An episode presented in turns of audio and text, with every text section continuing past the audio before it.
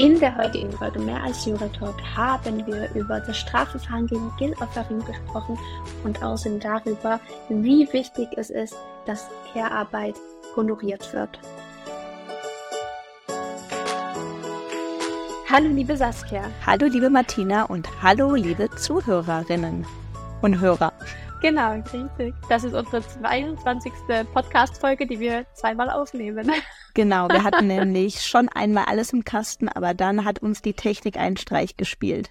Genau, genau. Also es ist Folge 22 und diese Folge müssen wir eben jetzt genau nochmal aufnehmen. Aber äh, wir haben trotzdem jetzt einige Tage dazwischen und wieder viele Themen, die wir besprechen können, sodass es für uns insbesondere nicht nochmal das Gleiche ist, was wir jetzt besprechen werden. Das ist ähm, vielleicht auch für die Zuhörerinnen ganz wichtig. Ja, genau.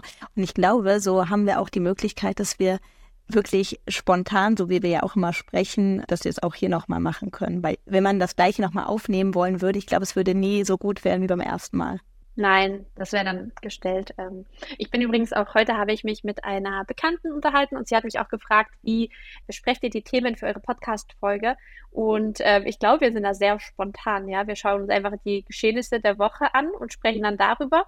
Wir zoomen uns immer zusammen, also wir sind aufgrund der Distanz nicht zusammen in einem Raum und besprechen dann nur ganz kurz, wenn überhaupt. Also eigentlich nur im Rande, was wir besprechen wollen. Genau, meistens machen wir es wirklich so, dass wir uns dann, dass wir dann relativ schnell auf Aufnahme drücken und ähm, mhm. ähm, dann loslegen, weil wir ja auch zeitlich getaktet sind. Genau. Genau. Also vielleicht können wir einmal noch mal den Zuhörern erzählen. Wir haben uns nämlich diese Woche das erste Mal getroffen oder jetzt quasi genau heute vor einer Woche genau. Und mhm. ähm, ich hatte das vorher einer Freundin erzählt, auch, dass wir uns eben sehen. Und dann sagte sie, die hört auch unseren Podcast. Oh, da wäre ich aber gerne mit dabei. Ich fühle mich schon so verbunden mit euch, weil sich das so persönlich anhört. Wenn sie uns zuhört, hat sie das Gefühl, dass sie Freundinnen zuhören würde. Das fand ich auch sehr interessant. Und ja, genau. Es war sehr schön, dich kennengelernt zu haben in Live, Martina, und dich und deine oh. Familie. ja, das kann ich auch nur zurückgeben. Also Saskia und ihre Familie sind sehr, sehr herzlich. Wir durften den ganzen Tag mit euch verbringen. Wir waren ja wirklich von früh, 9 Uhr bis abends über, also irgendwann nach 21 Uhr sind wir erst gegangen und wir haben uns alle, die Männer haben sich gut verstanden, die Kinder haben miteinander gespielt, wir haben die ganze Zeit gequasselt und äh, Pläne geschmiedet. Da kommt auch noch einiges Neues auf euch alle zu. Genau, es ist noch nicht spruchreif, aber wir sind äh, fleißig am Planen und vielleicht nochmal ganz kurz, wir haben uns ja vor einem Jahr ungefähr das äh, erst kennengelernt und über Instagram. Ich glaube, wir hätten uns ohne Instagram auch nie getroffen. Genau, glaube ich auch nicht. Ich lebe in Chemnitz. Genau, du lebst äh, in der Nähe von Düsseldorf und das sind äh, ungefähr sechseinhalb Stunden Fahrt, muss man sich vorstellen. Und wir hatten auch keine Verbindung, außer dass wir Juristinnen sind zueinander. Über Instagram ähm, haben wir da uns dann, sind uns gefolgt und haben dann gesehen, dass wir viele ähnliche Themen haben, aber trotzdem immer aus unterschiedlichen Perspektiven auf alles blicken. Du als Rechtsanwältin, ich als Richterin und dass wir uns da sehr gut ergänzen. Und wir haben mit diesen Instagram Lives angefangen und irgendwie hatten wir dann die Idee, das war so übereinstimmend. Ja, also ich glaube, beide hatten das so im Kopf und einer hat es dann eben ausgesprochen, du lass doch einfach einen Podcast zusammen machen. Und leider äh, hat es bisher noch nicht geklappt, dass wir uns mal früher treffen konnten, aufgrund dessen, dass ich im Januar nach der Elternzeit wieder eingestiegen bin in das Berufsleben, Social Media mache und äh, du mit deiner Selbstständigkeit angefangen hast. Und so hat es sich leider bisher noch nicht ergeben. Aber ich hoffe, das wird jetzt häufiger der Fall sein, dass wir uns mal sehen. Definitiv, genau. Ja, vorher hat es einfach wirklich nicht geklappt. Man muss ja auch sagen, ich glaube, ihr seid auch über fünf Stunden gefahren. Und wenn man das mhm. dann nur am Wochenende macht, weil Freizeit ja ist natürlich auch irgendwo rar, dann ähm, überlegt man sich das natürlich mit kleinen Kindern mehrmals. Ne? Und ähm, so, jetzt hat es endlich gepasst und ich fand es auch ganz toll, dass ihr das, dass ihr den weiten Weg auf euch genommen habt und wir werden uns auf jeden Fall revanchieren und gucken, dass wir das ganz schnell im nächsten Jahr in Angriff nehmen. Und wir haben auch festgestellt bei unserem Treffen, dass es so ist, wie als wenn wir uns schon ganz, ganz lange kennen würden. Und natürlich auch da, denke ich mal, der Grund darin liegt, dass wir uns ja jede Woche sehen, sehr viel miteinander teilen und ähm, besprechen und vielleicht sogar mehr als mit der ein oder anderen Freundin. Ja, wobei das liegt auch daran, muss ich sagen, die Mamas hier werden es kennen, wenn man sich mit Kindern trifft. Und so war es ja auch zu Beginn unseres Treffens am Samstag. Allerdings hatten wir dann den ganzen Tag zusammen Zeit. Wenn man sich also trifft mit Kindern, ist es ja so, dass man sich nicht hinsetzen kann auf einen Kaffee und die Kinder spielen und man kann dann schön sich unterhalten, sondern meistens läuft das ja viel chaotischer ab und man versucht sich dann so zwischen, ja, Mitspielen bei dem Kind, Essen machen, zu unterhalten. Wenn wir beide uns hier treffen, dann im Zoom-Meeting, Kinder sind äh, meistens bei unseren Männern. Die, die, ich wollte schon sagen, die helfen uns, aber ähm, so ist es ja nicht. Wir kommunizieren das ja hier auch ganz klar, dass wir das vollkommen anders sehen. Sie Auf übernehmen die Verantwortung, wir, genau. Genau, so ist es richtig. Ja, und da haben wir uns eben diese Enklave, die wir uns da quasi bilden, um uns in Ruhe unterhalten zu können. Und das hat man eben im Alltag nicht. Ja, wann trifft man sich sonst mit einer Freundin und nimmt die Kinder nicht mit? Das passiert ja sonst nicht. Ja, man muss auch sagen, wir arbeiten ja wirklich auch beide viel. Und die Zeit, die man dann hat, die verbringt man natürlich auch mit der Familie. Und die Treffen mit Kindern, für die, die Kinder haben, hast du es gerade schon gesagt, die werden es verstehen. Und die, die keine Kinder haben, die haben dann, glaube ich, auch teilweise Verständnis, wobei ich auch äh, eine sehr gute Freundin habe, die in der gleichen Lebenssituation ist wie ich, also bezüglich der Kinder, und die mal ganz klar gesagt hat, mein Gott, hätte ich dich kennengelernt, ohne, wenn ich keine Kinder hätte, also ich glaube, ich hätte mich nie wieder mit dir getroffen, weil ja, einfach diese Zeit, ja, die ist einfach eine ganz andere. Also wir sind es beide gewohnt, dass wir eben uns unterhalten können, während die Kinder spielen oder während man die Aufmerksamkeit einfach mal oder vielleicht auch öfters auf die Kinder dann wieder lenkt und dann im Gespräch ansetzen muss.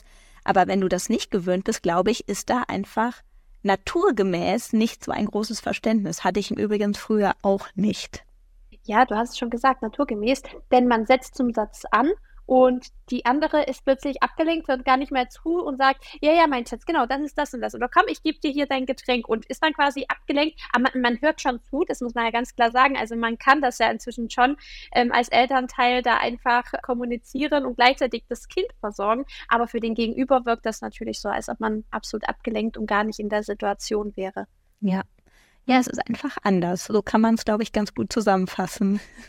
Genau, es war aber turbulent und alles schön. Also genau, genau. und ich habe Martina ein bisschen was von Düsseldorf ja. gezeigt, den Fernsehturm und wir sind mit dem Riesenrad gefahren.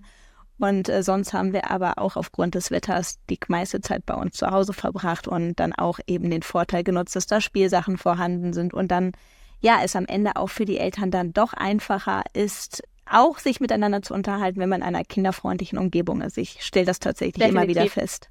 Definitiv. So ist es auch inzwischen, dass ich, äh, wenn wir uns mit Freunden treffen, dann schlage ich auch immer vor, dass man das bei uns oder bei denen zu Hause macht, einfach weil die Kinder dann kinderfreundlich spielen können und man nicht aufpasst, dass sie irgendwo wegrennen ähm, oder mit irgendwas Gefährlichem spielen.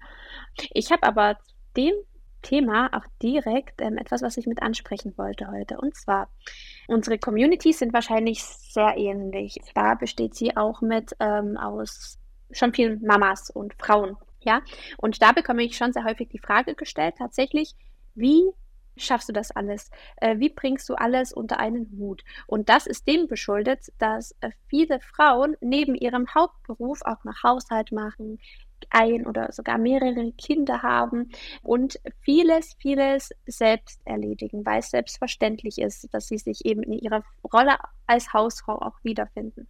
Und ich habe einen Post dazu gemacht und da habe ich aufgezählt, ich bin Richterin, Lawfluencerin, Podcasterin und stolze Mama und werde oftmals gefragt, wie schaffe ich das alles? Und da habe ich darauf hingewiesen, naja, ganz einfach, durch viel Unterstützung, durch meine Familie, aber auch durch gleichberechtigte Kinderbetreuung und Haushaltsführung mit meinem Mann. Denn Care-Arbeit ist äh, sinnstiftend, habe ich gesagt, und wichtig, aber eben nicht nur die Aufgabe eines Elternteils. Daraufhin habe ich heute Morgen die Nachricht bekommen von einem, was macht er, einem Kollegen, ich glaube, er ist Steuerberater, ja, genau, Steuerberater und schreibt mir, dass er eben zehn Mitarbeiter hat und eine sechs Monate alte Tochter. Und ähm, er will mir nicht zu nahe treten. Also es war schon ein respektvoller Umgang, das muss ich ganz klar betonen, ja. Und es war aber schon eben eine sachliche Auseinandersetzung auch mit. Meinte aber, Richter gehen doch ohnehin 16 Uhr nach Hause, dann haben sie Freizeit, so nach dem äh, Motto, können dann quasi ein bisschen Instagram machen, äh, ist ja nicht viel Arbeit und Podcasten, bitte auf dem Boden bleiben. Wow. So. Wow. Ja. Gut, dass wir die Folge nochmal aufnehmen und jetzt endlich, ja. ja, oder dass wir noch ein weiteres Thema haben. Interessant. Boah, da muss ich erstmal schlucken, Martina. Vielleicht räumen wir ganz klar erst ja. einmal damit auf. Erstens, Instagram ist Arbeit, Podcast ist auch Arbeit und äh, wir bekommen ja auch oft den Vorwurf, dass wir nicht genug arbeiten würden, weil sonst hätte man nicht dafür Zeit. Und ja, ähm, das ist ja genau die Kehrseite, genau. Genau. genau. Also wie man es macht, macht man es ja falsch. Richtig. Und vielleicht auch da einfach nochmal, wir sind zwei Frauen, die sich organisieren, die auch, ja, wenn ich jetzt für mich spreche, ich sitze teilweise bis halb zwei an meinem Rechner, arbeite da und komme auf Dauer mit, weiß ich nicht, fünf, sechs Stunden Schlaf aus, damit ich dann nachmittags auch mich um meine Kinder kümmern kann. Ich mache viel auch nebenher, man muss es einfach so sagen.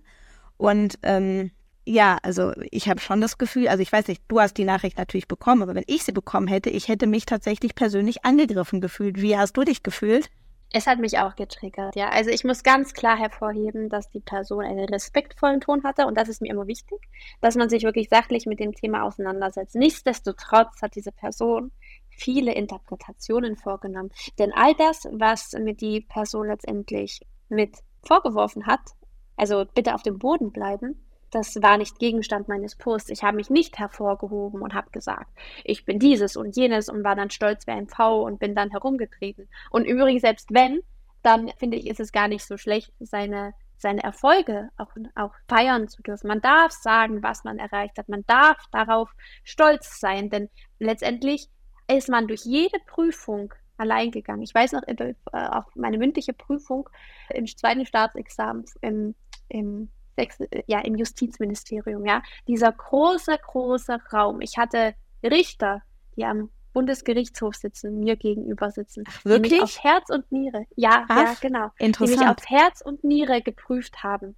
Ja, und all durch das musste ich alleine gehen. Und es ist egal, ob man zwei Staatsexaminer hat oder ob man einfach hart arbeitende äh, Mama oder auch nicht Mama ist und mehrere Jobs hat und sein Bestes gibt alltäglich. Auf all das darf man stolz sein und man darf das ganz, ganz bewusst nach außen tragen, denn man hat hart dafür gearbeitet. Das ist nichts, was man irgendwie in die Wiege gelegt bekommt, sondern das sind Erfolge, die man sich eben, ja, wirklich mit, mit Schweiß und Blut, mehr oder weniger bildlich gesprochen, da erkämpft hat. Also man darf dazu stehen. Aber das habe ich nicht getan, ja. Ich habe lediglich Fakten aufgezählt und habe meine Reichweite dazu genutzt, Frauen zu empowern. Denn ich habe gesagt, ich bin Vollzeit arbeitende Mama und habe eben noch ein, zwei Projekte nebenbei. Und ich habe in diesem Post ganz bewusst gesagt, das schaffe ich nicht alleine, das würde ich auch gar nicht schaffen, sondern ich schaffe es nur, weil ich Unterstützung habe durch meine Familie und weil mein Mann es akzeptiert dass wir gleichberechtigt erziehen. Denn das ist nicht selbstverständlich. Es gibt viele, viele Frauen,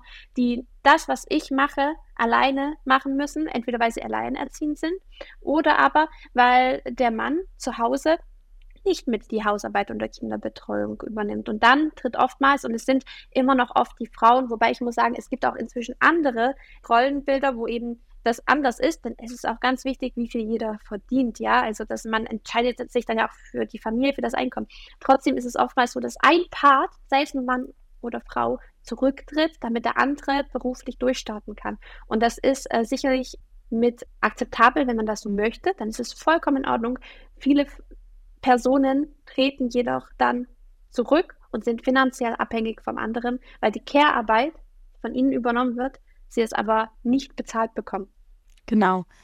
Ich glaube, das ist auch wichtig, dass du jetzt diese Nachricht bekommen hast, dass wir das auch hier nochmal besprechen. Also ich bespiele das ja eigentlich rauf und runter auch auf meinem Instagram-Account, mhm, weil ich es auch richtig. eben jeden Tag mitbekomme. Und vielleicht einfach da nochmal, wir müssen festhalten, jede Situation, jede Familie ist anders. Ich plädiere ja immer dafür, dass man sich Care-Arbeit bezahlen lassen muss, dass es da eben auch eine gesetzliche Grundlage für gibt. Es gibt den sogenannten Familienunterhalt, der ist in 1360 geregelt, der will eben, dass Lohnarbeit und Care-Arbeit gleich viel wert sind, ja, und deswegen gibt es halt auch in der Ehe diesen Unterhalt.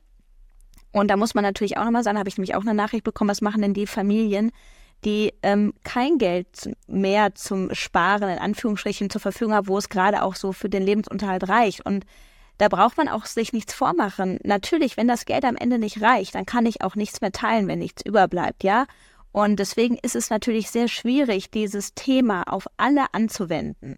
Genauso wie beispielsweise, wie du auch gerade schon gesagt hast, ihr seid in den Positionen, wo man sagt, okay, ähm, wir teilen uns das eben beide ähm, nahezu 50-50 auf. Ja, das ist bei euch ja so.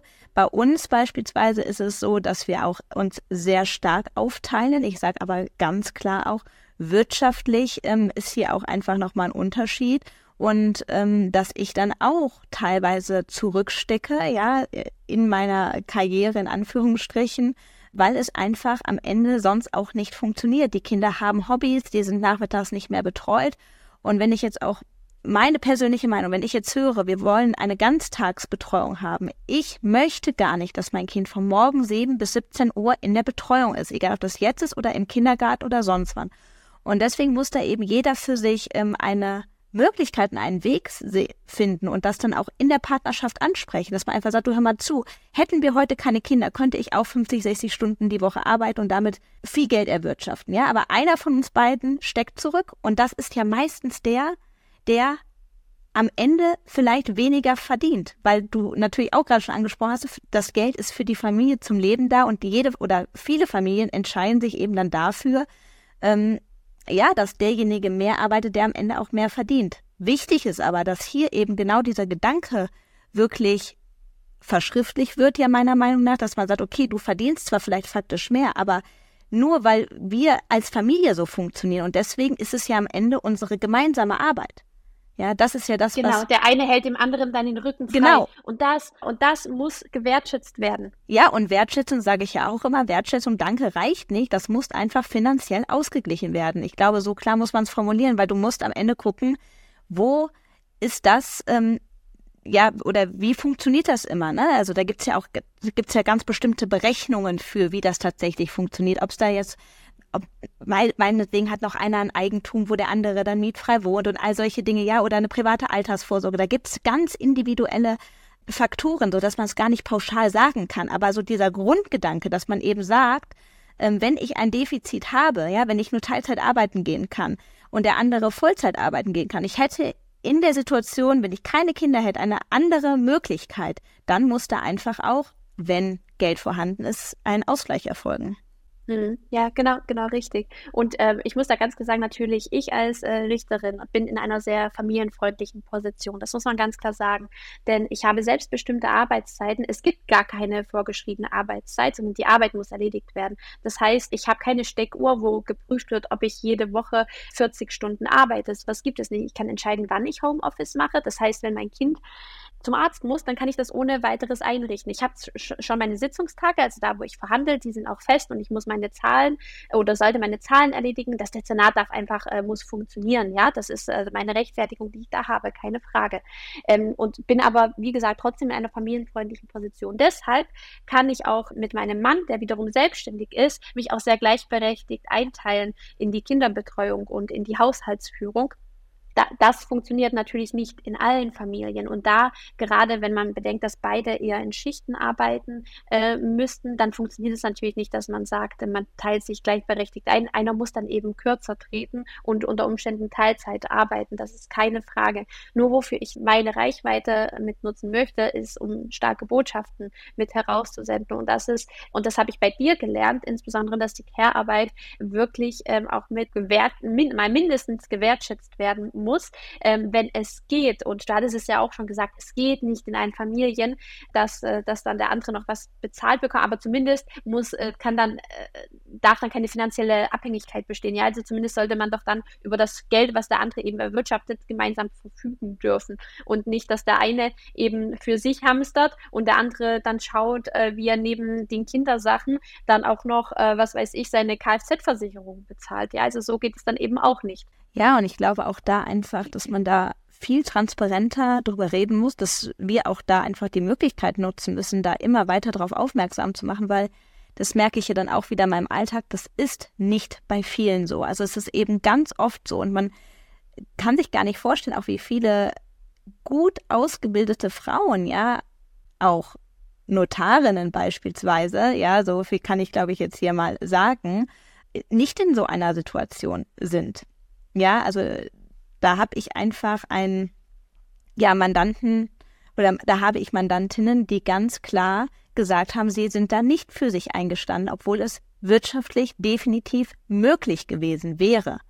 Und das ist etwas, ähm, ja, wo ich sage, wenn man nicht drüber redet und wenn man dann vielleicht auch irgendwann mal in so eine Spirale reinrutscht, dann ist es vielleicht auch da schwer wieder rauszukommen. Und da müssen natürlich auch dann die Männer irgendwie schauen, dass das ähm, oder dass das gemeinsam oder dass da ein Verständnis für da ist.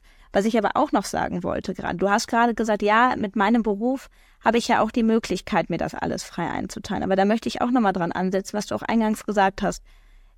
Diesen Beruf, den du mittlerweile innehast, der Weg dahin ist einfach wirklich brutal. Das muss man auch mal hier an dieser Stelle nochmal so sagen. Ja, sind, man opfert auch viel in dieser Zeit und das ist ja mittlerweile auch sehr schwierig, das so laut zu sagen, aber in einer gewissen Art und Weise hat auch jeder am Anfang eine gewisse Eigenverantwortung für den weiteren Lebensweg. Ja, also ich möchte das jetzt nicht pauschalisieren, möchte auch nicht sagen, jeder, der sich anstrengt, bekommt am Ende ein VB und bekommt, kann Richterin werden. Ja, es gibt immer bestimmte Lebenswege, bestimmte Situationen, aber ich glaube, so ein bisschen, ähm, ja, vielleicht auch einfach mal da die, einen Perspektivwechsel vorzunehmen, zu sagen, ja, sie hat die Möglichkeit, aber sie hat auch verdammt viel dafür getan. Ich glaube, das täte unsere Gesellschaft auch mal ganz gut, dass man da nicht immer probiert, das Negative wieder drin zu suchen, ja, oder auch dann beispielsweise jetzt bei mir, wenn ich dann mal nicht arbeite, zum Beispiel an einem Freitag oder so, dass man da direkt dann das irgendwie negativ bewertet, sondern dass man sagt, ja gut, da ist irgendeine Situation, die die, die dahin gebracht hat, dass es jetzt gerade so ist, aber dafür gibt es halt auch Kehrseiten der Medaille, ne? Ist immer so im Leben. Mhm, richtig. Das hat aber auch ein bisschen damit zu tun, ob man jemand, jemandem etwas gönnen kann. Äh, wie, wie man auf diesen, diese Person schaut. Also offensichtlich habe ich diesen Kollegen, der mir geschrieben hat, äh, sehr getriggert. Und letztendlich sagt es ja vielleicht mehr über seine Unzufriedenheit etwas aus als über meine Aussage. Denn wenn man sich meinen Post anschaut, ähm, ich muss auch sagen, der hat inzwischen über eine halbe Million Wiedergaben und es sind vielleicht zwei bis drei derartige Kommentare gefallen. Immer wieder ähm, ja komischerweise von Männern. Ich, ja, ich muss es wirklich jetzt mal ganz klar sagen, aber es ist auch wenig aussagekräftig, so zwei, drei Kommentare, ja. Aber ich habe auch, äh, also von Männern ist dann eher so, die haben sich eher getriggert gefühlt und Frauen haben dann eher gesagt, wow, und bitte erzähl uns doch mal, wie machst du das? Wie machst du das mit dem Kind? Erzähl doch mal ein bisschen deine Routinen und so weiter. Ähm, also viele fassen das auch als das auf, was ich äh, letztendlich sende, die Botschaft, die lesen sich das durch und ähm, für die ist es so in Ordnung und andere fühlen sich dann selbst in, äh, auf den Schlips getreten. Wobei ich denke, ich stelle mich da über niemanden mit einem derartigen Post. Ja, ich sage nicht, ich bin besser als jemand anderes. Und es gibt auch bestimmt viele, die schaffen noch viel mehr und ein viel höheres Pensum als ich, als ich, oder auch die genauso viel schaffen. Also ich, ich stelle mich da über niemanden, aber ich denke, jeder sollte sich selbst seiner eigenen Selbstbewusstsein und sich selbst wertschätzen wissen. Und dann muss man auch gar nicht ähm, sich dann so ähm, angegriffen fühlen, wenn jemand einfach mal berichtet, was er macht und das auch stolz darstellt. Ja, und das kannst du definitiv sein. Du kannst sehr stolz darauf sein. Übrigens habe ich gerade gedacht, ich gucke mir nochmal an, deinen Post und wollte da gerade draufklicken, habe dann gesehen, liebe Martina, dass du schon 27,3 Follower hast. Also ich habe war jetzt, ich habe mir deine Followerzahl gerade in den letzten Tagen nicht mehr aktiv angeguckt. Das gratuliere ich dir hier an dieser Stelle nochmal. Beim letzten Mal waren es, glaube ich, irgendwie 21.000 oder so, als ich geschaut habe. Und mhm. ähm, ich habe da übrigens auch gestern einen interessanten Post in einer Story von einer Frau gesehen, die auch auf Instagram ist, die auch aktiv war und sich dann aber teilweise zurückgenommen hat und dann habe ich auch gesehen. Ähm, ja, dann ein bisschen darüber geschrieben hat, ähm, wie das eben ist, wenn man auf Instagram anfängt. Und vielleicht auch hier kann man, können wir eigentlich noch eine eigene Folge tatsächlich draus machen. Aber es ist natürlich so, es ist nicht mehr die Plattform wie vor, ja, zehn, sechs, sieben, acht, neun Jahren, sondern es ist natürlich heute viel, viel schwieriger zu wachsen. Und ähm, ja, man sieht das auch, wir haben uns damals kennengelernt und da waren wir, glaube ich, mehr oder weniger gleich, aber wenn man eben etwas Besonderes ist und wenn man etwas neu darstellt. Und das warst du damals auch als Richterin, ja, unabhängig davon, dass dein Content wirklich gut ist, aber vielleicht auch hier einfach nochmal, wo man sagt, wow, das ist einfach etwas Innovatives, dann ähm, ja, kann man damit auch eben richtig guten Erfolg haben. Man muss einfach dranbleiben. Und bei mir beispielsweise, ich glaube, da dauert es auch einfach länger. Ne? Es gibt auch schon viel, viel mehr Anwälte da. Und mein Thema, was ich bespiele, Aufklärung vor der Ehe, naja, ich sag mal so, das wollen die meisten gar nicht wissen. Und deswegen, das ist natürlich immer schwierig, ja. Und es ist verdammt viel Arbeit. Und man könnte natürlich auch sagen, Mensch, nutzt doch euer Leben irgendwie anders sinnvoll. Du guckst nicht die ganze Zeit ins Handy oder sonst was. Aber ähm, ja, ich glaube einfach, dass auch da dass man da auch selbstbewusst sein kann äh, oder selbstbewusst sein kann und ähm, damit nach draußen gehen kann und sagen kann, nee, ich finde es aber gut und ähm, betreibe das aktiv. Und obwohl es vielleicht teilweise eine Plattform ist, die man nicht verstehen kann, weil der Algorithmus nicht so funktioniert, wie man sich das gerne oder wie man das gerne hätte oder dass Beiträge nicht so ausgespielt werden, dass man mittlerweile bezahlen muss, das sind alles Faktoren, die stimmen. Aber ähm, ja, wenn man eben was getroffen hat, was, wo die Leute Interesse dran haben, dann funktioniert es, wie man es auch ganz gut bei dir sehen kann. Ja, wobei ich muss sagen, ich bin am Anfang gar nicht viral gegangen. Ähm, das äh, hat sich dann erst mit einer gewissen Größe ergeben.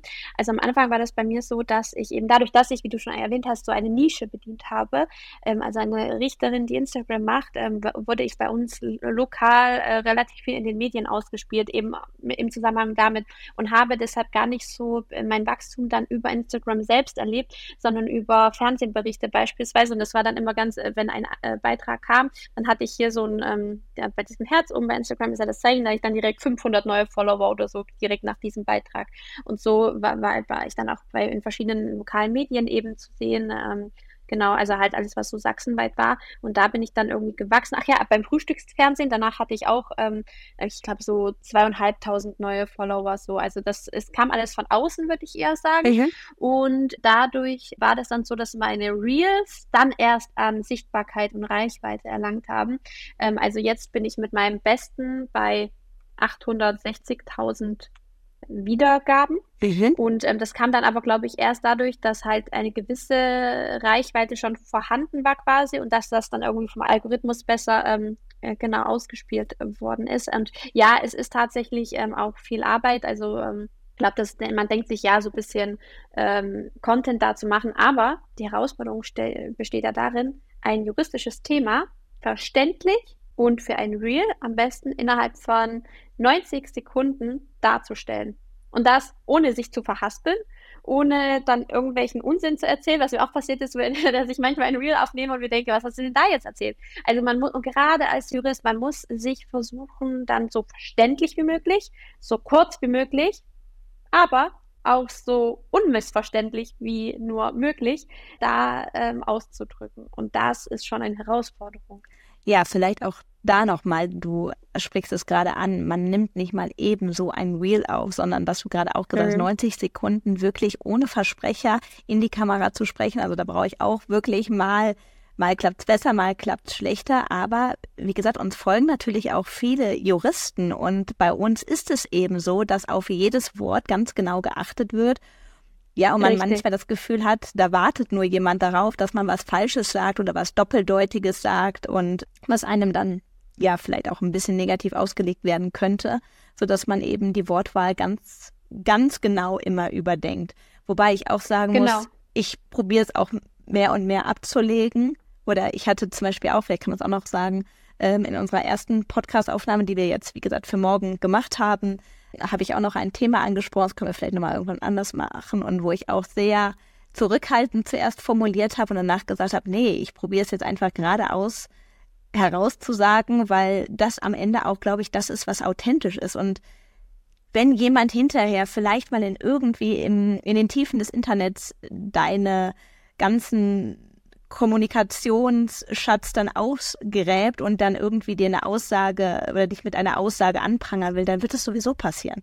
Ja, ich glaube. Das sieht man ja auch daran, ja. Das, das, das, sieht man schon alleine in der Tatsache, dass wenn ich einen, einen und denselben Post mache, ja, nehmen wir doch einfach mal das Beispiel, was ich gesagt hatte, wo ich gesagt habe, ich bin Richterin und wie mhm. So, dann äh, kommt von der einen Seite, ja gut, also dann kann dein äh, Arbeitsalltag als Richterin ja nicht so sehr ausgefüllt sein, sonst hättest du keine Zeit dafür, denn ich komme ja selbst nicht zu viel. Und der andere sagt dann wiederum, also das alles, was du jetzt genannt hast, ist ja gar nichts gegenüber meinem Pensum, bitte nicht abheben. Also da, daran sieht man doch, ähm, wenn jemand etwas Negatives auslegen möchte, dann macht er das auch. Und letztendlich aber denke ich mir inzwischen, und es hat viel viel Zeit vergehen müssen, bis ich das jetzt auch verstanden habe, ist, wenn sich jemand mit meinen Beiträgen auseinandersetzt und nur um etwas Negatives daraus zu ziehen, dann letztendlich muss derjenige, dann sagt es mehr über denjenigen aus als über mich. Ich gönne dann dem Menschen, dass er sich mal Zeit für sich nimmt und ähm, etwas macht, was ihm gut tut, aber bitte nicht mehr selbst ähm, negativ äh, beeinflussen lassen, indem man sich etwas anschaut, was man gar nicht mag, nur um dann etwas Negatives dabei herauszufinden. Ich meine das jetzt nicht dahingehend, dass ich keine Kritik haben möchte, ganz im Gegenteil, ich setze mich sehr gerne fachlich mit Kollegen auseinander, die vielleicht eine ganz andere Rechtsauffassung haben als ich. Oder auch äh, vielleicht, wenn ich einen juristischen Sachverhalt würdige und dann höre ich, naja, das empfinde ich nicht als Gericht, weil so, dann sind das alles sachdienliche Auseinandersetzungen mit dem Thema selbst. Was ich meine ist, wenn man dann eher versucht, die Person zu diffamieren oder da auf eine ähm, auf ein anderes Gleis zu wechseln, was dann letztendlich gar nichts mehr mit der Sache zu tun hat. Ja, absolut. So, Martina, wir sind jetzt tatsächlich schon ähm, fast am Ende, aber ich möchte dich tatsächlich noch eine Sache fragen und zwar aus aktuellem Anlass. Wir haben ja, oder ich denke auch unsere Zuhörer haben eben mitbekommen, dass in der vergangen, vergangenen Woche ähm, Jill Ofarim ja du hast auch sogar ein Reel dazu ja gemacht oder nee, eine Story dazu gemacht, ähm, ein Geständnis ja, genau. abgelegt mhm. hat. Vielleicht nochmal kurz die Situation. Es ging ja darum, dass er in einem, ich glaube im Oktober 2021 war es, in einem Hotel war und ähm, dort wurden zuerst äh, Stammgäste, glaube ich, vor ihm bedient und dann hatte er wohl sich erkundigt, was warum diese Menschen vorgezogen wurden und dann hatte der Hoteldirektor oder Hotelmanager, glaube ich, damals das ähm, erklärt und dann ähm, ist er wohl oder hat die Halle verlassen und hat gesagt, ähm, darüber werde ich auf jeden Fall öffentlich berichten und hat dann eben sich ähm, ja auf dem Bürgersteig hingesetzt, in die Kamera gesprochen und ähm, gesagt, dass er aufgrund seiner ähm, jüdischen Herkunft eben schlecht behandelt wurde. So und das ging sehr viral. Da haben sich natürlich auch, muss man auch sagen, ähm, viele vor diesem, ich glaube, das war das West in, in Leipzig, ne, versammelt und haben da auch demonstriert und haben gefordert, dass die, der ähm, Geschäftsführer eben, glaube ich, auch abgesetzt wird. Er hat Morddrohungen bekommen. Und ja, und jetzt letzten Endes kam es zu einem Prozess, der ging auch, glaube ich, über fünf Tage. Es haben viele Zeugen ausgesagt. Und ja, vielleicht übernimmst du jetzt. ähm, ja, genau. Ähm, also im Ergebnis ähm, hatte man wohl das, oder das ist auf jeden Fall fest, das steht, ähm, das Verfahren ist eingestellt worden gegen eine Geldauflage. Ich meine, 10.000 Euro waren mhm, es. Genau. Und ähm, Gil Ofarim, ich war aber selbst nicht ähm, anwesend, ich kenne das auch nur aus den Medien, hat sich entschuldigt bei den Mitarbeitern. Ich weiß gar nicht, ob das direkt der Geschäftsführer war, das muss ich sagen, das weiß ich nicht. Auf jeden Fall der Mitarbeiter, äh, dem das vorgeworfen worden ist, bei diesem hatte sich dann Gil Ofarim entschuldigt und ähm, äh, ausgeführt, dass äh, er gelogen hat. Genau, ich ähm, selbst kann mich nicht oder kann mich nur begrenzt zu dem Fall äußern, aus dem Grund, dass äh, vor dem Le Landgericht Leipzig verhandelt worden ist. Ich selbst bin ja auch in der sächsischen Just Justiz. Und ähm, deshalb, ähm, da die Möglichkeit äh, besteht, äh, dass ich selbst mit diesem Fall irgendwie mal befasst sein könnte, denn es ist ja noch nicht rechtskräftig endgültig eingestellt, ja, erstmal nur vorläufig eingestellt, kann ich mich nur begrenzt dazu äußern. Genau. Ähm, ja, was ist dazu zu sagen? Man kennt aus den Medien ja immer nur ähm, wenige Umstände, nur wenige Fakten. Deshalb ist es allgemein sehr schwer, sich dazu zu positionieren. Eine Geldauflage, äh, so hat es hier das Gericht gesehen und auch die Staatsanwaltschaft ist offensichtlich hier dazu geeignet, das öffentliche Interesse an der Strafverfolgung zu beseitigen. Letztendlich an, äh, andernfalls müsste es zu einer Verurteilung kommen mit der Folge, äh, dass eben äh, eine Geldstrafe gezahlt werden muss. Eine Freistrafe kam ja offensichtlich nicht in Betracht und von daher der Vorsitzende wird alle Einzelheiten gekannt haben und dementsprechend dementsprechend seiner Meinung nach auch ähm, mit die Sache gerechte Entscheidung getroffen haben. Ähm, ich denke, was hier aber viel wichtiger als die strafrechtliche Aufklärung war, insbesondere für den Mitarbeiter, dass äh, Gil Ofarim öffentlichkeitswirksam eingestanden hat, dass er gelogen hat. Genau. Ja, das ist ja letztendlich, ähm, und das wird sicherlich auch mit dazu geführt haben, dass ja. eine derartige Sachbehandlung erst möglich wird, denn das hat natürlich den Ruf des Mitarbeiters wiederhergestellt und viel ähm, wahrscheinlich nachhaltiger als äh, eine Vor Verurteilung wird für Gil Ofarim auch dieses Geständnis sein, Also ähm, alleine das, was er jetzt in der Öffentlichkeit erlebt und wie es sich vielleicht auf seine Karriere auch mit auswirken wird. Genau, und ich glaube auch, dass der ähm, Vorsitzende gesagt hat, dass eine Strafe eben nicht äh, das geeignete Mittel gewesen wäre, um da Rechtsfrieden dann zu schaffen. Und ich denke auch, dass ja hier einfach ähm, eine Entschuldigung wirklich angebracht gewesen wäre und dann ja am Ende damit, glaube ich, auch das Ziel eben auch für den Betroffenen, dass er ja sein Gesicht wieder in der Öffentlichkeit gewahrt bekommt, der erreicht wurde. Ich glaube, das ist wirklich etwas, Richtig. was nicht schön gewesen ist ne, in der Zeit. Und letztendlich eine Verurteilung, ähm, gut, da würde der Sachverhalt feststehen, den eben das Gericht für erwiesen hält.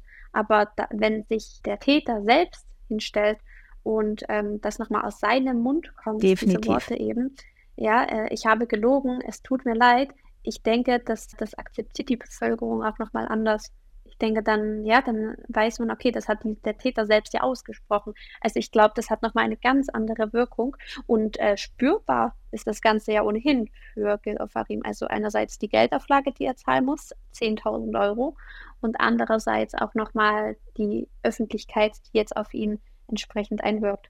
Ja, genauso habe ich es tatsächlich auch meinem Mann erklärt, der dann auch gesagt hat, wieso mhm. er konnte das nicht verstehen. Und wir, ich bin ja keine Strafrechtlerin, aber auch genau das, was du gerade gesagt hast. Ich denke, dass das wirklich sehr wirksam gewesen ist, dass er, dass nicht eben der Sachverhalt hinterher feststand, weil er als bewiesen gilt, sondern dass da wirklich jemand sagt, es tut mir leid, ich habe gelogen. Und das hat einfach nochmal eine andere, ja, eine andere Stärke, glaube ich. So, liebe Martina. Genau. Jetzt haben wir tatsächlich viel zu lange geredet und unsere Zuhörer hören das ja meistens auf dem Weg zur Arbeit und ich würde sagen, das war's, oder? Genau, jedenfalls heute. Genau. Es gibt uns natürlich nächste Woche wieder. Ähm, es war wieder mal sehr angenehm. Ich wünsche allen einen schönen Tag und bis bald. Bis bald. Tschüss.